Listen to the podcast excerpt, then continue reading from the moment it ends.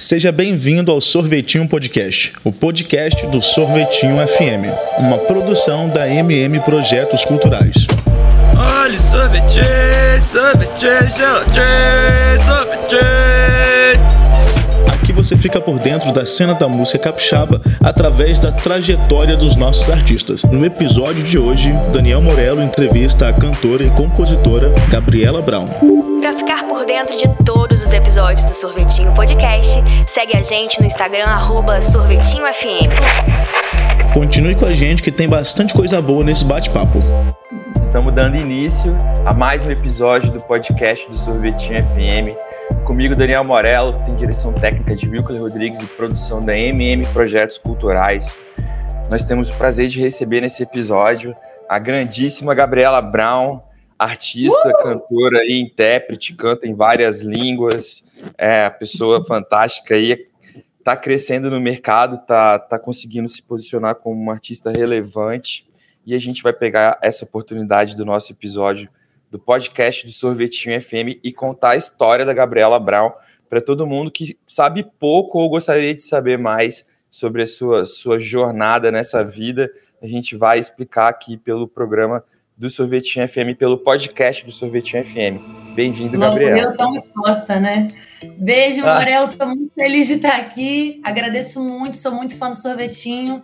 É, sempre que eu estou em Vitória, eu ligo na 104.7. Eu sou realmente muito apaixonada. Eu ouço muito, gosto pra caramba. Acho que é, é, é uma rádio, uma estação que ajuda pra caramba os artistas locais e, e é de muito bom gosto. Estou muito feliz de estar aqui.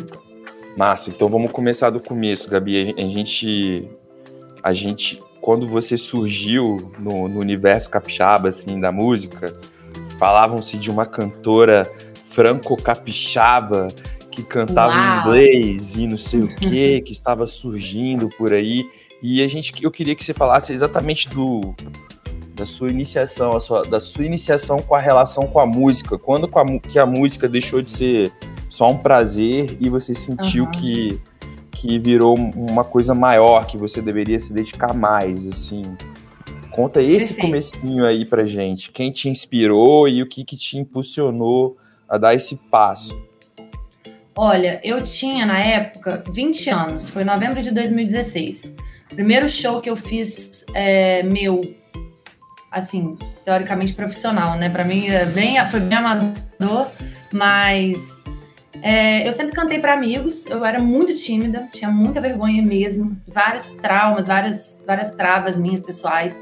E eu acho que eu queria secretamente ser descoberta cantora, sabe? Eu queria que alguém falasse assim: não, você é boa, vamos, você tem que ser profissional. Então eu nunca tive esse, esse primeiro passo assim de, ah, eu quero me vender, porque eu acho que eu era muito insegura. E aí uma amiga minha, Jude, é, que produziu uns eventos comigo, lançou um evento com o meu nome, com Gabriela Brown, lançamento de carreira, sem nem me falar. Eu descobri pelo Facebook. aí eu olhei falei, gente, deve ter outra Gabriela Brown aqui em Vitória. E aí foi isso. Eu tive duas semanas para arrumar uma banda e a gente fechou na, lá no, no cenário. A gente, acho que deu umas, deu umas 200 pessoas. Uhum. E aí, assim que eu toquei pela primeira vez, eu fiquei completamente inebriada, viciei totalmente na, na sensação de, de palco. É, eu já tinha música autoral, era uma coisa totalmente minha, como escritos, poemas que você não mostra para ninguém. Eu nunca achei que fosse mostrar para alguém. E, e eu percebi ali que eu tinha muito esse desejo de mostrar o meu autoral. Eu sabia que minha voz era maneira, eu sabia que dava para ficar melhor ainda, mas é, eu não tinha essa, essa, esse brilho no olhar de ser só uma intérprete, sabe? Eu queria desenvolver a minha composição. Então eu comecei a cantar nos palcos é, de Vitória, ganhando até pouco, assim, às vezes só fazendo de parceria, falando, não, eu quero abrir o show de fulano, tal, tal, tal, para ganhar experiência e perder a timidez, porque eu era muito tímida, muito. Mas você é... cantava já autoral ou era autoral e cover? Então, aí, esse primeiro show eu fiz, tipo, uma ou duas autorais. Aí depois eu fui sendo chamada pra fazer cover, óbvio, porque, né, as pessoas é, querem ouvir o que elas conhecem, né? E eu não tinha nada na internet, nada lançado, nada produzido. Então, fui fazendo covers e tal. E fui desenvolvendo em casa algumas composições minhas. A primeira foi Antimaré, porque foi a primeira em português que eu fiz, da vida, eu acho. Assim, real, acho que da vida. Antimaré, né? Antimaré. Antimaré. E aí, é conversei com falou, amigos. Deu, deu uma pegadinha aqui. Tá, tá mandando uma pegada, né, na internet. Mas não, tá rolando. Mas aí a primeira música que você compôs foi Antifaré, mas foi a primeira que você Isso. gravou, não, né? Você Foi a primeira que eu compus em português. A, a Velvet Weakness foi a primeira de todas que eu produzi, que também foi totalmente assim, na brincadeira, né? Tipo, zero intenção assim com Velvet Weakness, apesar de que uma galera gosta. E, e aí, Antimaré e Velvet Weakness eu não, não tava cantando, foi início de 2016, assim, eu não, era nada, era tipo ah, um- uma coisinha pessoal, um projetinho pessoal. E aí, a Antimaré foi a primeira já com a cabeça, de, já tendo feito o show, sabe? Aí eu chamei meus amigos lá do Sala de Estar, a gente fez essa, essa versão ao vivo, né, do, de Antimaré, que deu uma bombada no, no Brasileiríssimos. Aí uma coisa foi puxando a outra, né? Depois que, que deu essa rodada no Brasileiríssimos, o Estúdio Bravo é, me, me viu, falou: ah, vamos fazer, vamos pegar essa menina, vamos fazer uma coisa com essa menina, ela tem referência, a gente teve umas reuniões. E, e aí começou essa relação de, cara, vou fazer meu trabalho autoral. Isso foi uma jornada aí. A gente lançou meu carnaval em 2018. É, Mas tudo calma, assim, aprendendo. não, não atropela não, fica em 2018. Tá. E, e- e em 2018 você, você já tinha essas duas músicas lançadas, uma de Uhum. forma meio informal, a Antimaré já com um objetivo mais claro na sua cabeça, e você passou pelo Sala de Estar, foi pro Estúdio Bravo, é, e aí saiu meu Carnaval. Meu Carnaval, como é que foi a produção daquele videoclipe? Como é que foi... Então, Como é que foi a construção daquela história? Como é que saiu a música? claro. como é que você boa. conseguiu fazer esse negócio acontecer? Porque o videoclipe, o videoclipe, ele aconteceu. Ele parecia que aconteceu de uma forma muito natural, né? Mas nada é muito natural. Muito tem, sempre um planej... tem sempre um planejamento por trás, né? Então, É, é, Você explicasse essa história. Claro. É, então, aí acho que é relevante dizer, assim, eu entrando um pouco no, no lado pessoal, né? Tanto Antimaré quanto o meu carnaval foram para amores que eu tava vivendo na época, né? Antimaré fa- tava falando muito também sobre a minha relação, tanto com a minha, minha atual namorada na época, né? Que era a Gavi, que também é cantora maravilhosa, beijos. É, foi muito inspirada na minha relação com ela, que foi a primeira vez que eu assumi uma relação com uma mulher para os meus pais, para o mundo e tal. Então, Antimaré fa- conversa muito com isso. Então, eu, eu sinto que é uma música que tem muito afeto, muito amor, mas também muita dor, né? Porque foi aquele primeiro momento de assumir a sexualidade, que, óbvio, envolve muita crise pessoal, né? De identidade, enfim. Meu carnaval já estava num momento de que eu já estava muito mais é, celebrando a minha sexualidade, sabe? Eu já estava num outro relacionamento, que era com a Tati, que dirigiu o clipe. E, e eu acho isso interessante de ver, né? Essa trajetória dessas duas músicas. São os dois singles que lancei um ano atrás do outro, mas com é, que é, tem áureas totalmente diferentes uma da outra, né? É, eu sinto que até na forma de cantar, assim, tinha um pouco mais de leveza, né, em meu carnaval. E, e, enfim, eu namorava a Tati, né, muito apaixonada. Ela é diretora. A gente sentou e falou, cara, vamos fazer um videoclipe para essa música que merece. E a gente estava numa época muito tensa politicamente, é, muito polarizada cada, cada bandeira levantada pró amor era como se fosse contra mais uma leva de gente né, do país, uma leva de gente louca. E, e aí ela falou: Eu acho importante, vamos fazer, vamos juntar uma galera, quem bota fé. A gente chamou o Randy, o Edu Dona, né, a produção do, do Rodolfo da música também somou muito. E, e eu quis botar, eu quis que parecesse natural, né? Então eu chamei amigas, assim, não contratei atrizes, né? Eu chamei amigas que viviam relações entre mulheres, que viviam diversas formas de relação. E eu queria que, por uma vez, é, não fosse uma, uma, aquela, aquele clichê de, tipo, descobrimento da sexualidade ou uma tristeza ou uma traição ou alguém morre no final. Eu queria que fosse só sorriso, porque eu queria mostrar que era possível ser feliz em meio àquelas trevas que a gente estava vivendo, sabe? E aí foi lançado no Dia Nacional da Visibilidade Lésbica, foi super legal. O dia do lançamento foi super emocionante. Então foi um pontinho de resistência ali, sabe? Uma resistência com um sorriso, né? É um momento de um pouco de esperança também. Depois a gente perdeu a esperança. Mas é isso, assim. Foi um momento muito, muito bom, muito marcante. Enquanto estivermos vivos, temos esperança, Gabriel. Exato, é. É, fala um pouco então de- do que que do que que o meu carnaval te, te devolveu de, de oportunidade de circulação, de show, porque a partir dali a sua carreira meio que tomou um outro patamar. Você começou a pegar gigs maiores, projetos Exato. mais legais, outras coisas começaram a aparecer. Eu queria que você falasse um pouco disso. Apesar do momento ruim, a sua carreira não estava no momento ruim, ela estava numa Exato. É, o, o, ponto de meu carnaval, acho que foi profissionalizar o trabalho, né? Porque foi um videoclipe é, realmente com roteiro. Né? O primeiro vídeo que eu tinha lançado era de Bonita o que é ao vivo, então era uma coisa 100% espontânea. Então, meu carnaval teve um planejamento, roteiro, um lançamento. E, e eu acho que e firmou. A gente nem muito... falou de Bonita é o que, né? Você tem que falar também. É, é verdade, eu esqueci. a louca. Realmente, é o primeiro hitzinho, né? Foi muito hit, assim, na época, quando a gente lançou, porque foi feito muito também, muito em cima da hora, foi feito para um, um concurso. Eu não esperava que ia tomar uma proporção, mas eu, é, o, o, meu carnaval e Bonito Ok, eles conversam muito, né, em energia. Eu acho que eles têm essa áurea solar, é, é, de esperança também, né? Tipo, uma crescente no, no, no, no, refrão. E... Mas meu carnaval foi mais planejado, né? Tanto o lançamento quanto o videoclipe, enfim. E aí eu sinto que meu carnaval, bonito é que eu já tava com um públicozinho, sabe? Mas meu carnaval, ele firmou o público, assim. Ele realmente falou, ah, esse é o nicho. Foi a partir de meu carnaval que eu tipo assim, saía na rua, as pessoas cantavam eu não, eu não, eu não. Então eu falei, cara, esse realmente está firmando na cabeça das pessoas que existe Gabriela Brown que está fazendo som em Vitória. E aí eu comecei a perceber as pessoas que iam em todos os shows, aí os contratantes começaram a perceber que tinha pessoas que iam em todos os lugares. Então uma coisa foi puxando a outra, tanto o, o público nichado, quanto os contratantes percebendo que fazia parte da publicidade, enfim. E aí eu fui conseguindo fazer gigs cada vez maiores, assim, né? focando também nos projetos de prefeitura também, enfim. É, quando você junta uma galera legal fazendo trabalho, tipo, tinha uma galera legal ali surgindo, né? O Gabriel Rende, é, as pessoas começam a botar fé, né? Tipo assim, é, um, é, é uma, uma leva de gente fazendo um trabalho, né? E vamos então voltar um pouco atrás. A gente falou do, do, do Bonita é o quê? E foi um videoclipe que aconteceu também de um jeito muito legal, sacou? Você podia falar Super. disso. Cara, querendo ou não, querendo ou não, foi, um, foi uma ótima porta de entrada para você também, né? Cartão de Exato. visita que, que falava de onde você estava e de quem você é ao mesmo tempo.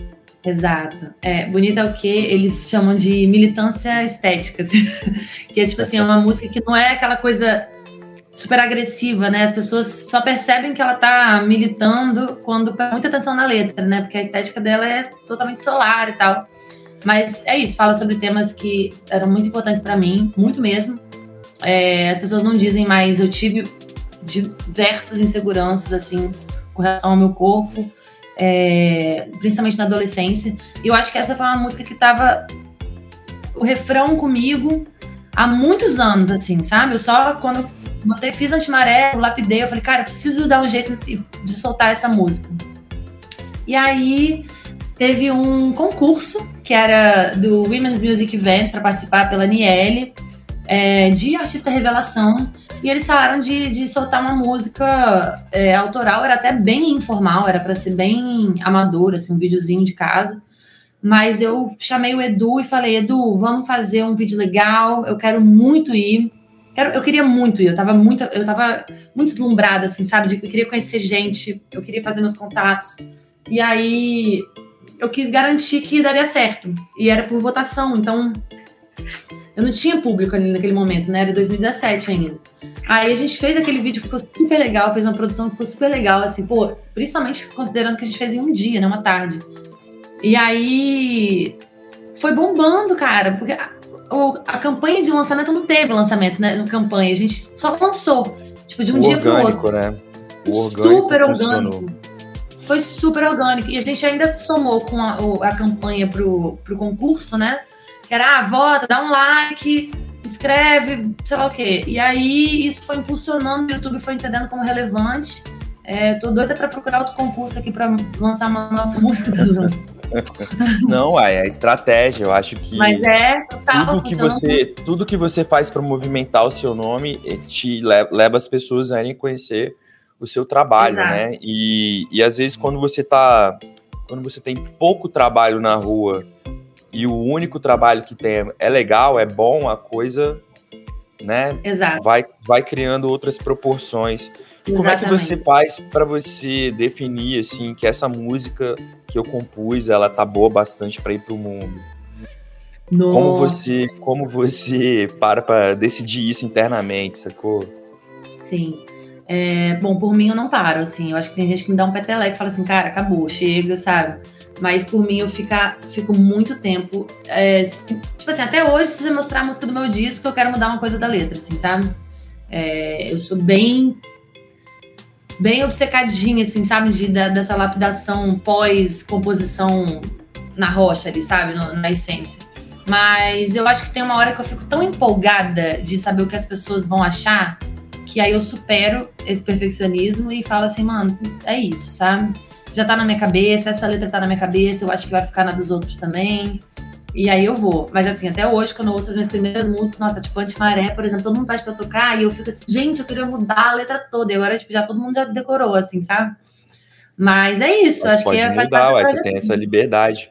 No É. ao vivo você aumenta, um- dobra o tamanho da música e canta outra letra. É, é, inclusive, eu sempre erro nas minhas próprias letras e sou chamada atenção por isso. É, mas, mas por quê? Porque você fica nessa situação de internamente continuar trabalhando as músicas e na hora do vamos ver você acaba Ah, se perdendo? Ou é Não, uma questão. que às vezes, é, às vezes é sem querer. É porque eu fico muito inebriada, eu amo show, né? Então eu fico muito focada na performance. Aí, às vezes, eu troco estrofe, troco uma, uma palavra, às vezes sem querer, mas sem bobeira.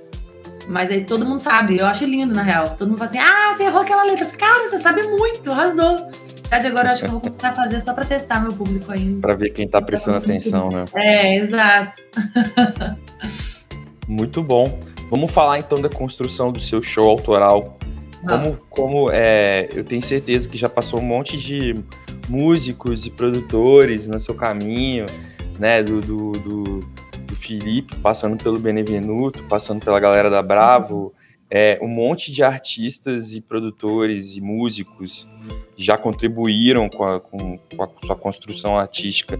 Eu queria que você contasse um pouco dessa história, assim, porque querendo ou não, são pessoas que passaram ali na sua vida e por um Ah, momento então. tiveram um- uma importância ali. Total. Mas pode É, ir lá pro acho que- começo e, e, Tá. e até o final. Eu acho que assim, é, os primeiros momentos, quando eu entrei na, na carreira musical, é, eu tava.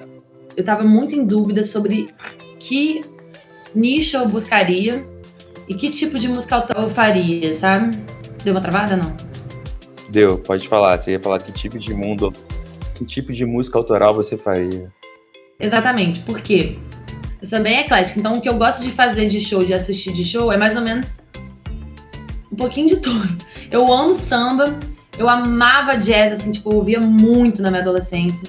Blues, é, soul. Eu acho que o que eu mais queria ser uma coisa mais soul, assim, com sopro, com bandão.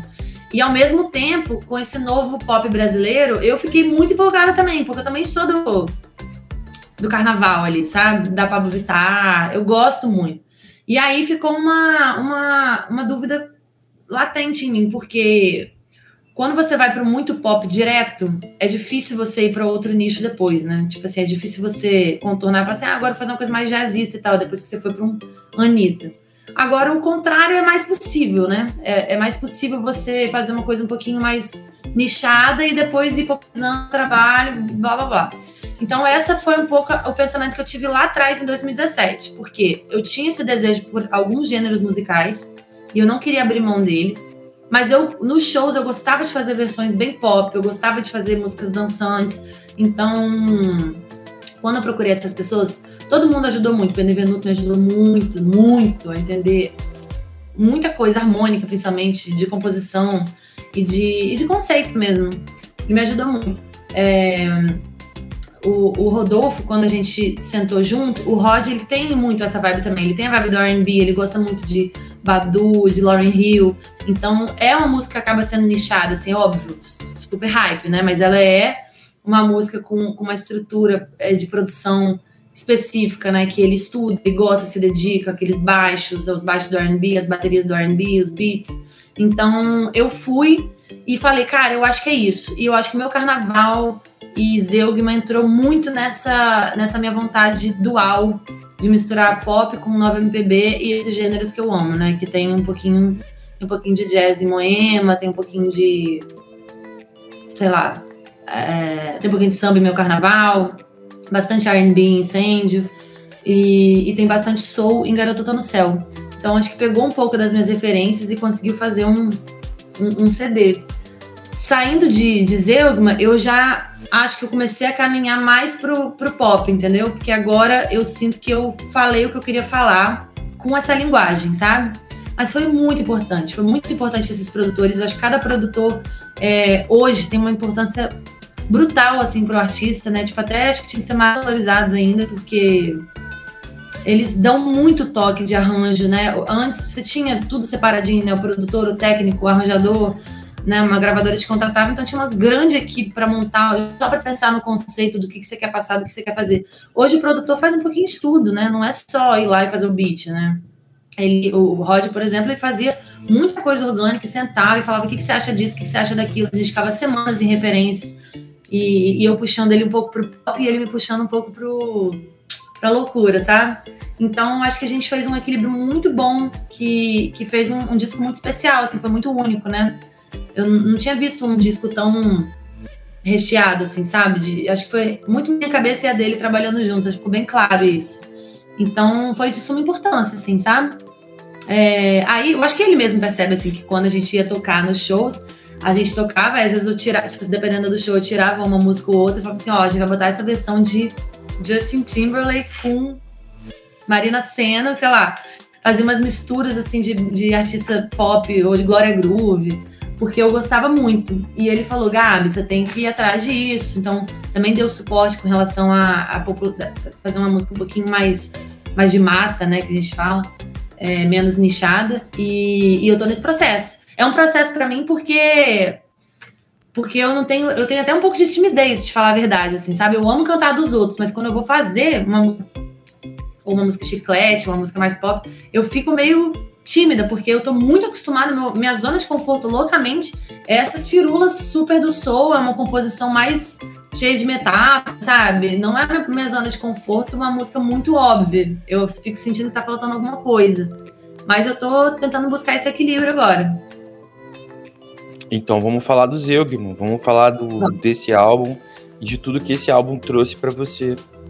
Tudo que, tudo que veio depois do lançamento, o que, que aconteceu, as experiências, as vivências, as viagens.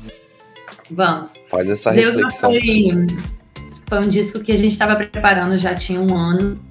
É, as composições teve uns meses específicos que assim logo antes do, do lançamento que eu fiquei enfurnada no Bravo, eu ia lá direto, a gente, a gente escrevia algumas coisas juntos, o Rod me ajudava é, lapidando algumas palavras, e, e aí é, eu lembro que Lira, por exemplo, saiu, tipo assim, quase não entrou no disco, sabe? Porque foi, foram meses de doideira mesmo, assim, eu lembro que é, é, tão desespero pro artista independente. O meu sentimento era de tipo assim, eu nunca mais vou ter uma oportunidade dessa, sabe? Então tem que estar tá perfeito.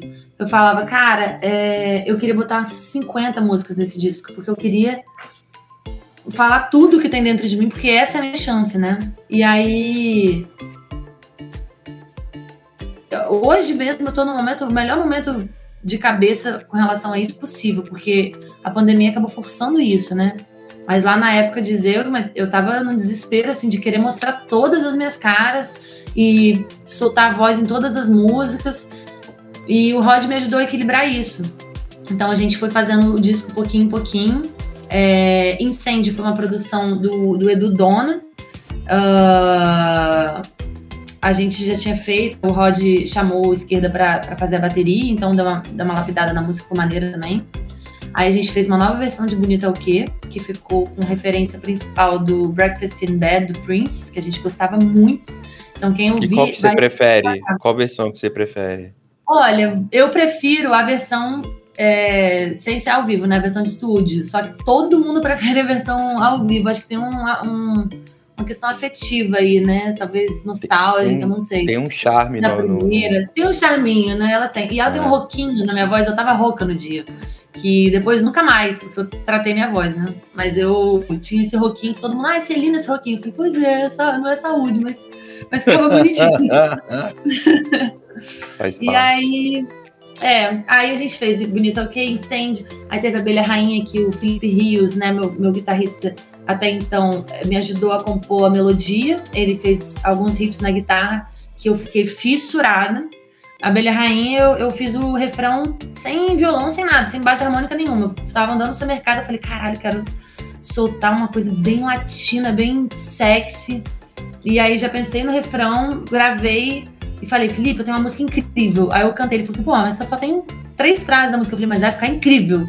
Aí a gente sentou e ele ficou fazendo riff, repetindo, repetindo. Aí ele fez o tan tan tan tan tan tan tan tan tan tan tan tan tan. Aí na mesma hora eu falei, cara, isso tá muito bom, isso tá muito bom, a gente tem que usar pra versos, tem que usar pra versos. E ele descrente que eu ia conseguir compor, né, num riffzinho de guitarra dele. Eu, tipo assim, 10 segundos depois, o que, que você acha disso? Curva nada singela, ferrão, fez seu nome. Aí ele, nossa, ficou tudo bom. Aí ele foi me ajudando e a gente foi construindo essa música que eu acho que eu não conseguiria fazer sozinho em, a título de conhecimento de guitarra, né? Ele tinha mais, então ele foi brincando. E aí a gente fez os prés, fez a parte especial, aí a gente levou pro Rodolfo. Aí Rodolfo, nossa, vai ficar muito bom. Vamos fazer uma coisa bem teatral, bem Johnny Hooker. E aí, Abelha Rainha é uma uma das minhas favoritas, assim, eu amo essa música, amo. Aí eu também dei a ideia pro Roger, vamos fazer uma introdução, uma vinheta. Eu, eu queria fazer com Megalomania, vamos mudar o tom pra ficar no mesmo tom de Abelha Rainha, eu acho que tem tudo a ver. Eu queria que ficasse tipo uma brincadeira. E eu sempre escrevi, falava as coisas pro Rodolfo, já pensando no lançamento, né? Porque eu amo show, então eu já ficava pensando o que, que a gente poderia fazer no show, no teatro. E aí eu queria que fosse Megalomania, o tan tan tan tan tan tan tan, e fosse acelerando, tivesse uma coisa meio R&B no fundo, e que no, no show do, do, do, do SESI tivesse um holofote que ficasse imitando como se fosse uma abelha, entendeu? Como se tivesse uma abelha no teatro. E aí tocaria Megalomania, esse holofote passando pelo, pelo público, botaria um, um de abelha, assim, meio que dá aquela coisa bem teatro, né? Eu adoro essas coisas de performance, sabe? Que o público fica assim, cara, o que vai acontecer agora? E aí entra a abelha rainha. O que não rolou, mas é uma ideia muito boa que eu ainda vou botar em prática. Só tá faltando aí- oportunidade, né? Mas vai, vai chegar ela. Exato. Aí a gente foi pra Lira, que foi a última que eu escrevi. O Rodolfo ficava, cara, não tá pronta, não tá pronta, não tá pronta. É, ficava faltando uma estrofe, assim. E eu, pra mim, eu tava tipo, ai, repete, repete, repete. Ele falou, não, vai pra casa e pensa numa estrofe. Aí eu fiquei uma noite inteira pensando. Falei, cara, acho que é isso. E a, a letra de Lira é muito linda, eu gosto muito, assim, eu acho ela muito. é, ela, é, ela é muito rítmica, né? E ela tem uma métrica legal, então, tipo assim, ela dá pra ser lida como uma poesia. E aí eu mostrei pra ele, ele falou, é isso. Aí ele também meio que virou, a gente tava com entrega apertada já, meio que virou a noite fazendo beat de lira e ficou maravilhoso. É, Aí a gente tem Moema, que a gente chamou queridíssimo pra fazer o, o, o solo de, de vol a volta, que eu esqueci o nome, gente. A volta é a, a, a vinheta de Moema, né? Que é a música mais jazzista, é a música mais calma, eu acho que é do disco, né? Acredito que sim, seja a música mais calma. É, e mais nichada também, eu diria. E loucamente, ó, sendo uma música muito muito calma, teve muito seu lugar, assim, o público gostou muito, sabe? Muita gente me pede pra tocar Moema é uma música que eu acabo cortando muito, porque porque é Osiel, isso. Eu tinha esquecido o nome da, da vinheta, que era a volta. Osiel Neto, que, que fez a, o sopro inteiro de, de volta, e ele fez é, firulinhas de, de, de sopro, umas pinceladas lindas no, em Moema, que é uma música meio continuada. E muita gente pede pra tocar, é uma música que eu acabo tirando porque quando o show é mais animado, né, eu acho que quebra um pouco o ritmo. Mas pedem tanto que eu acabo cedendo, porque eu gosto dela pra caramba. É uma música Quando você pensa em mim. show, você, o que que você, o que que vem na sua cabeça? O que que é importante acontecer num show da Gabriela Brown? O que que tem que ter no show da Gabriela Brown? Olha, eu acho que tem dois shows meus que, tipo assim, tem dois. Tenho vários formatos de show, né? Mas são duas coisas principais pra mim que tem que acontecer num show. Uma é, ou é um show que é pra pessoa se divertir muito e ser entretida, olhar e achar tudo legal, do, do figurino, ao sorriso da banda, a energia, a minha energia, a, a energia do público cantando junto. Então tem esse tipo de show que eu amo, e é do entretenimento e do afeto, um lugar seguro para você dançar, para você curtir, para você flertar e ouvir boa música e estar tá ali em contato com o artista. E tem um show mais de emoção, que é um show geralmente acontece quando num teatro, para mim, foi, é muito show de emoção. É um show quando tá em momentos políticos difíceis, ou quando é um show, por exemplo, já fiz show em palanque político, show para Marielle Presente. Então, esses shows são é, momentos de, de resistência e de, de busca de outras pessoas para se conectarem a você, né? Então, é uma outra energia, é um outro repertório, outra figurina, é um outro tudo. I, igualmente importante, né? Mas, mas são duas propostas diferentes. E aí eu penso muito nisso, assim, meu repertório tá sempre mudando, eu nunca faço o mesmo show, sabe? Eu gosto de conversar principalmente com a casa, com o momento que a gente está vivendo, tudo isso afeta com, com o show que eu vou oferecer. Tipo, pós-pandemia, quando tiver tudo bem, eu acho que vai ser um show surtado, assim, porque tá todo mundo precisando, sabe?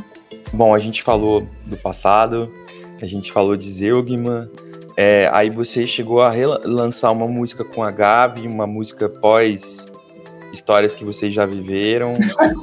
é, Beijinho. E, e, e, esse foi o seu último lançamento, o Beija Fruta. Isso. E o que, que aconteceu de 2020 até 2021? Vamos falar agora do presente, vamos né? falar do que, que, que, aconteceu nessa pandemia, Boa. o que, que você, se você produziu muito, ou se você só se isolou muito, o que, que você conseguiu, o que, que você conseguiu tirar desses últimos dois anos. E é, tirar leite é isso. de pedra? É, o que, que você conseguiu tirar desses últimos dois anos de Gabriela Brown, artista?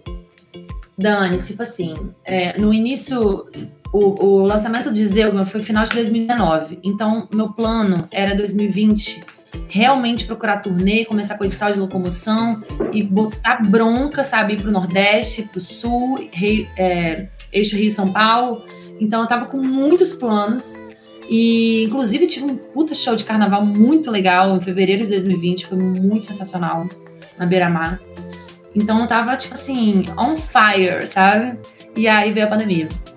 Aí foi muito triste, foi muito triste mesmo. Eu fiquei bem mal por uns meses. Assim, os primeiros três meses eu fiquei bem mal. Então eu tava só cuidando de mim. É, tava, tava muito.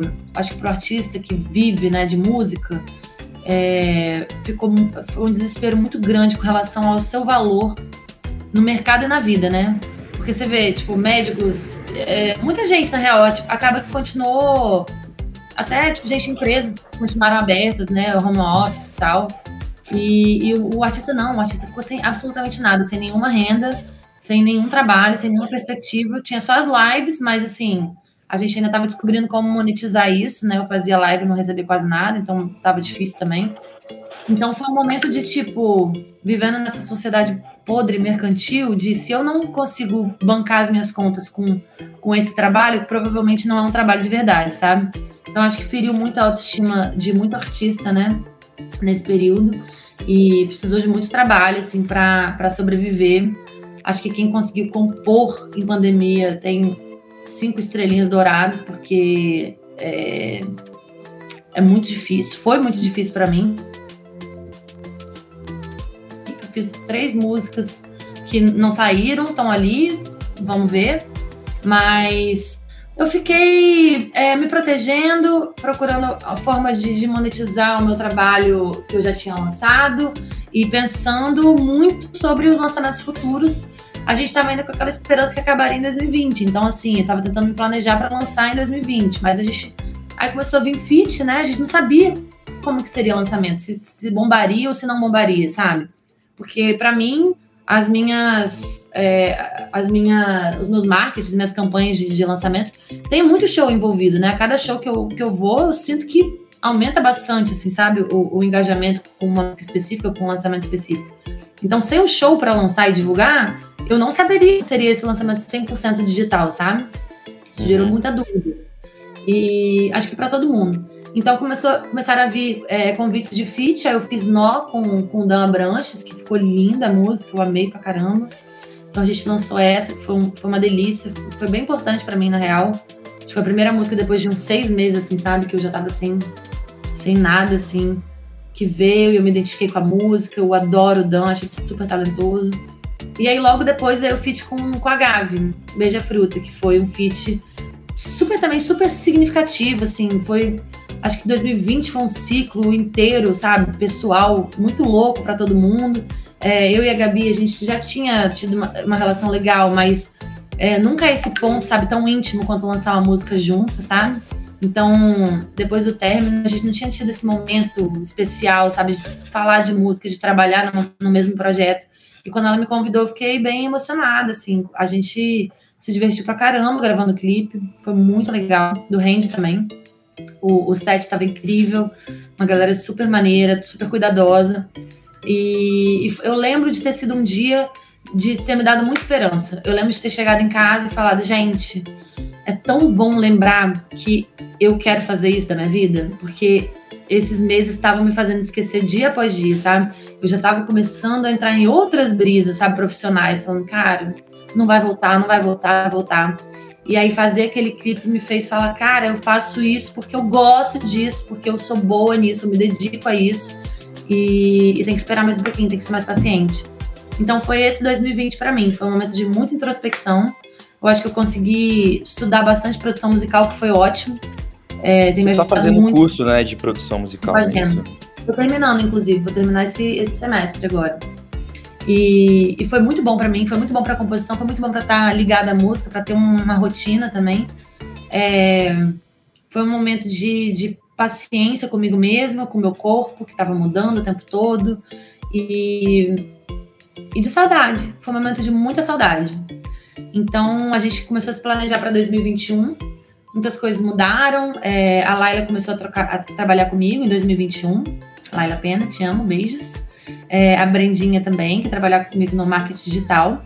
E a gente recebeu, finalizando o contrato com o Bravo, eu já estava pronta para vir para São Paulo, né? Achei meu apartamento, vi, vim e recebi o convite da Letícia para entrar no selo da Power Records, que é um selo aqui de São Paulo muito legal, que abrange mulheres, principalmente mulheres é, do mercado independente da música. E a gente vai sair, vai fazer coletâneas, vai fazer shows juntos, já temos um show marcado aqui em São Paulo. Então, foi um momento assim que as coisas começaram a se encaixar. É lógico, a gente ainda vive um momento tenebroso, mas as coisas estão começando a se encaixar, tô começando a relembrar que o meu trabalho tem a sua relevância, sabe? Tem que eu construí. É, não, não iria embora assim em um, dois anos, sabe? E, e isso foi importante, foi bem importante. Então, esse é o momento que eu tô vivendo agora. Tô com a Power, muito feliz lá dentro. É, tô com o lançamento nas mangas, que sair em outubro, no início de outubro. E esse lançamento vai chocar muito, eu acho, o meu público, porque ele é bem diferente das coisas que eu, que eu fiz já. Mas, é, se eu parar de experimentar, então quer dizer que eu morri na música. Eu preciso continuar experimentando. E vamos, e vamos ver o que, que vai ser. E massa demais. É, eu queria que, já que você passou por essa questão do seu, dos seus estudos aí em produção musical. Você é formada em administração também, né? E você fez Sim. seu trabalho de faculdade em torno até da sua carreira. E, e aí vou, vou fazer uma pergunta é, não sobre a sua carreira, mas é sobre a sua percepção do mercado da música, sobre essa relação de lançamento de álbum e lançamento de single. O que, o claro. que, o que para você hoje no mercado do jeito que ele está desenhado, é, o que é mais interessante para um artista ou, ou qual é o momento certo de lançar um álbum em detrimento de trabalhar singles e lançamentos, que foi a forma que você encontrou até de trabalhar o seu material. Perfeito. Olha, eu acho que tem alguns pontos aí a se falarem sobre essa dualidade de álbum, EP e, e, e single. É, uma é o nicho que você está trabalhando, é, tipo assim, a área do trap, do rap, que você lança tudo com videoclipe e tal, faz algum sentido você fazer um trabalho de single, faz bastante sentido.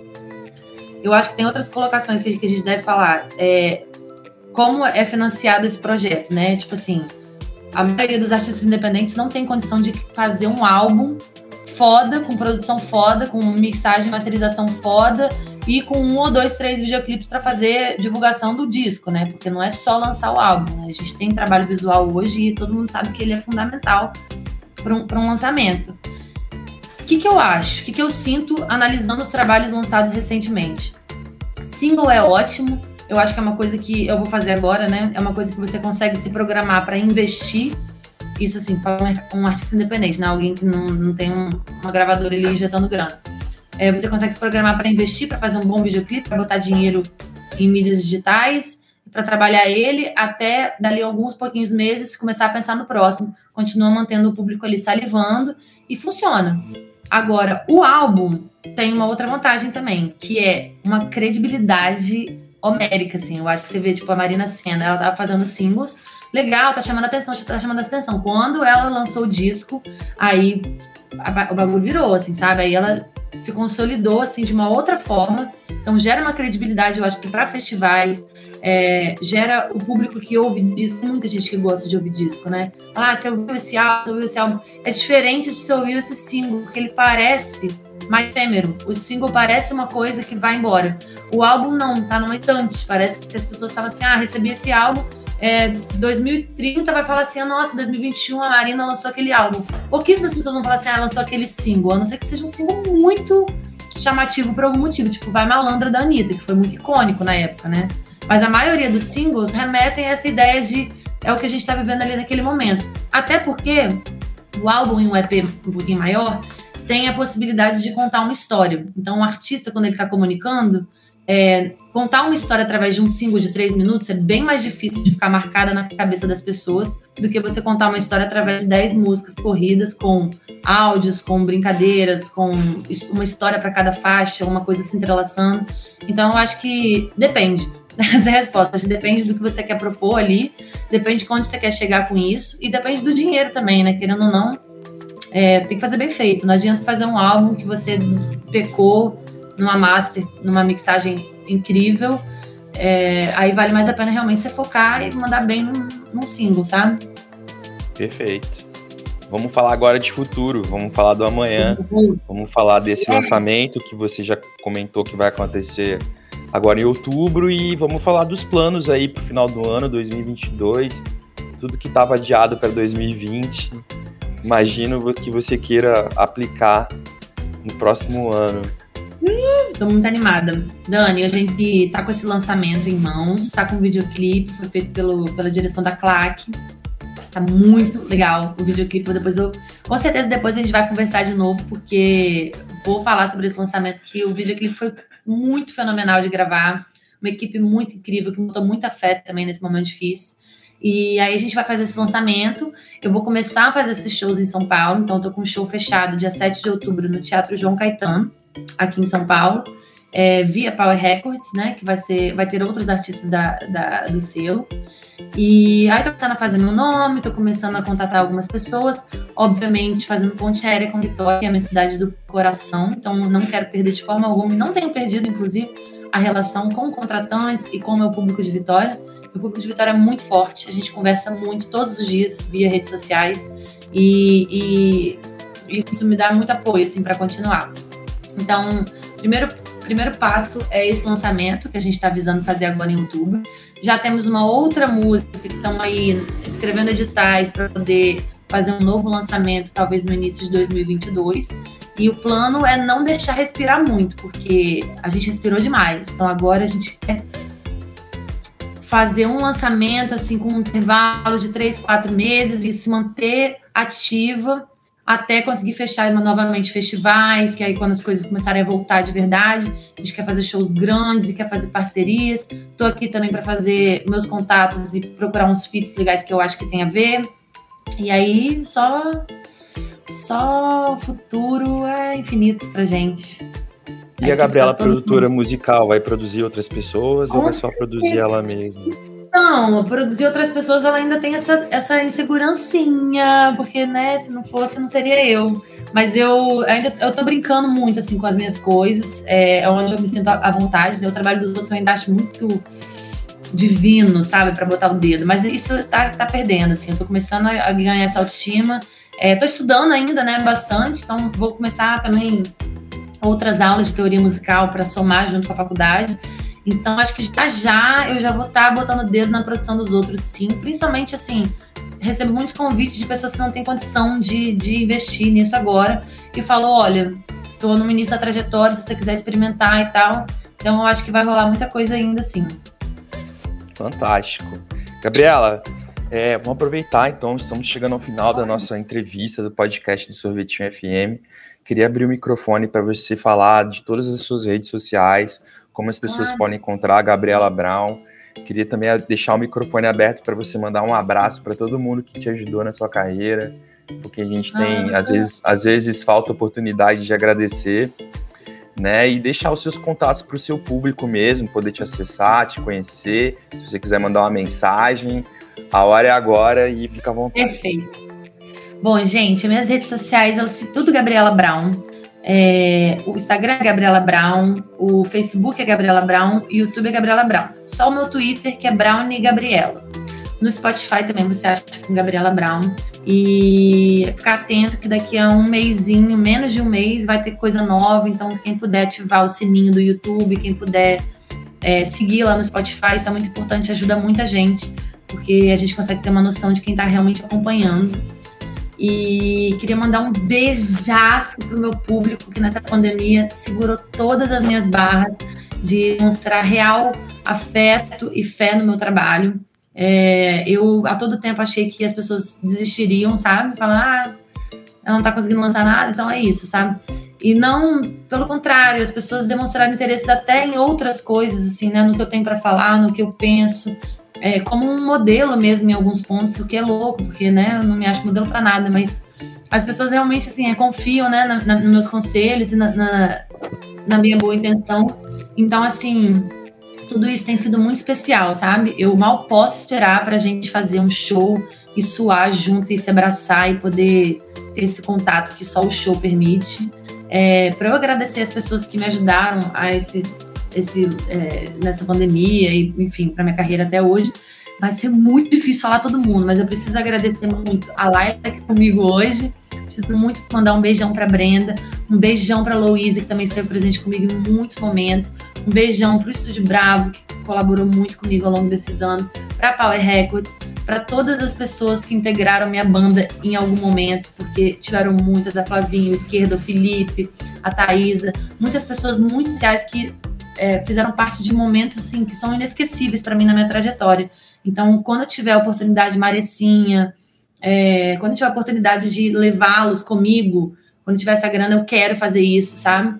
E, e mandar um beijo especial para a equipe do videoclipe de Minha Voz, que foi muito sensacional. Todos eles, vocês vão ver lá nos créditos. Muito, muitos beijos, principalmente para a Mãozinha, para a Anne, para a Laila, para o Ivan, para o Vini, para todo mundo que estava no set, Samantha, foi, tudo, foi todo mundo muito sensacional e foi um momento de, de muito apoio e de muita fé no trabalho, assim, sabe? De falar, cara, vai dar certo, vai dar certo, vai dar certo.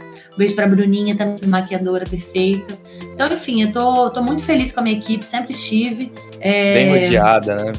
Bem rodeada demais, assim, eu acho que eu, sinceramente, Daniel, acho que eu nunca tive problema, assim, com ninguém de equipe, sabe? Tipo assim, né? Óbvio, tem situações que são mais ou menos legais, mas assim, eu amo eles de paixão, assim mesmo, sabe? É um, é um ambiente legal, assim, eu gosto de estar lá, eu rio com essas pessoas, eu confio nessas pessoas, eu tenho afeto, carinho, amor.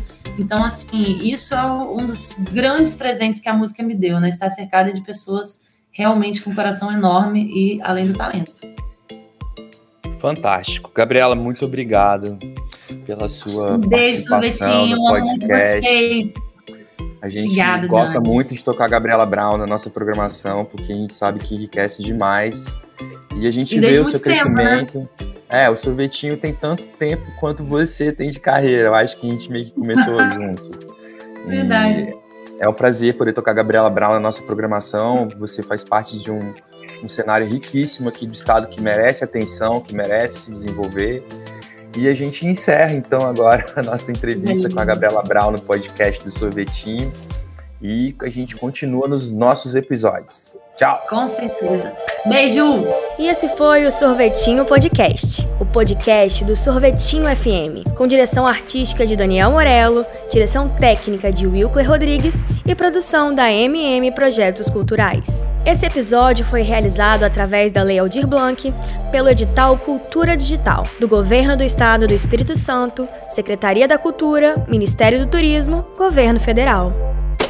Olha, sorvete, sorvete, gelatina, sorvete.